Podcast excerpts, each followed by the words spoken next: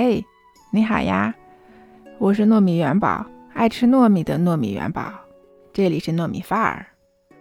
今天天气真不错，好想出去呀，好想去顾村公园看看樱花。哎呀，拍拍照多好看！你看过《妖猫传》吗？就是陈凯歌导演的那个电影。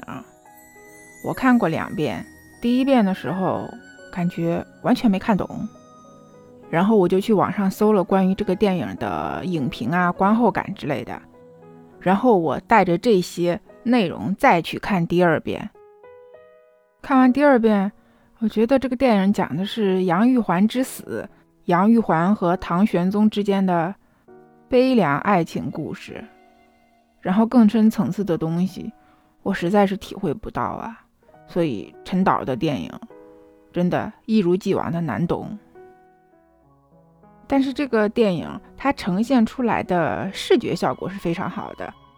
尤其是极乐之夜，它体现出来的那种大唐的繁荣，八方来朝、万人空巷的那种，真的是太壮观了。所以看完这个，我就特别想去西安去看一看大唐不夜城。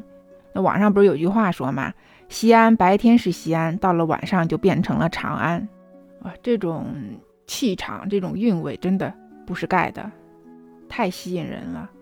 像我比较喜欢唐朝和宋朝的历史，虽然我体会不到陈导背后想表达的更深层次的意思，但是看这个电影真的是一种享受，非常好。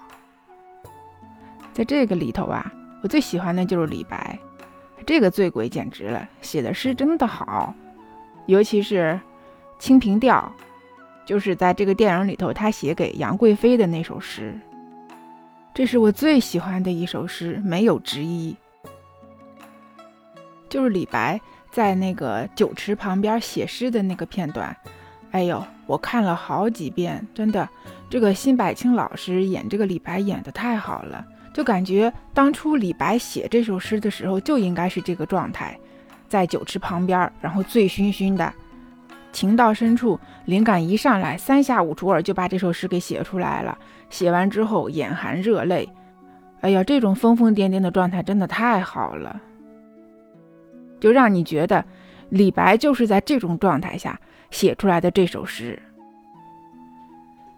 这首诗主要是写的美人，但是他整首诗里边半句话都没有说啊这个人有多漂亮，但是整个读下来就让你觉得哇，这个美人简直了，天下无敌。中国的古诗词文化，那真的是我们中国最宝贵的财富。那说到这首诗，我推荐你去听一首歌，名字就叫《清平调》。它有一个版本，前半部分是邓丽君唱的，后半部分是王菲唱的。哎呀，王菲是我偶像啊！我喜欢他的歌，也喜欢他身上这股劲儿。我偶像的歌呀，反正是我去 KTV 必唱的。这首《清平调》更是不能少，每回都唱，虽然唱的不咋好听。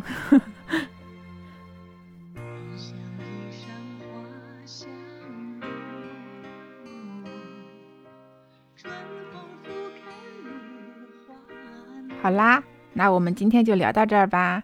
那如果你喜欢我的话，就给我留言吧，或者你想听什么，你都可以告诉我。拜拜。